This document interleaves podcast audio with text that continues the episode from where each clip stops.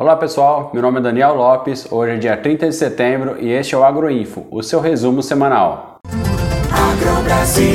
A semana foi marcada pela manutenção dos preços baixos a nível Brasil e também as escalas médias em torno de 10 dias úteis.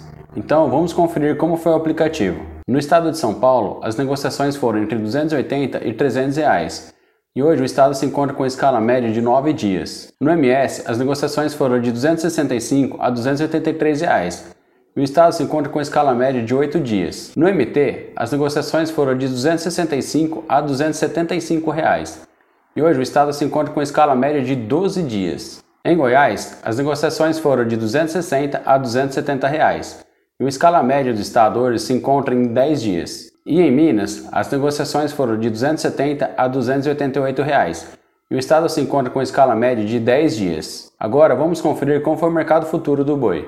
O vencimento de setembro está sendo negociado a 303 reais, praticamente inalterado nesta semana. Já o vencimento de outubro está sendo negociado a R$ 299,80, registrando uma baixa de 1,35% na semana. O atacado registrou uma alta de 30 centavos na semana e o boi casado no estado de São Paulo está sendo negociado a R$ 18,20. O dólar está sendo negociado a R$ 5,40, registrando uma alta de 1,8% na semana. Agora vamos conferir alguns registros de milho no aplicativo. No estado de São Paulo, tivemos negociações na cidade de Bastos a R$ 87,50 a saca e em Ribeirão Preto a R$ 89,00 a saca. Já em Santa Catarina, na cidade de Joinville, Tivemos negociações a 90 reais a saca. Agora vamos conferir como foi o mercado futuro do milho. O vencimento de novembro está sendo negociado a R$ 89,54, registrando uma alta de 0,5% na semana. Já o vencimento de janeiro está sendo negociado a R$ 94,15,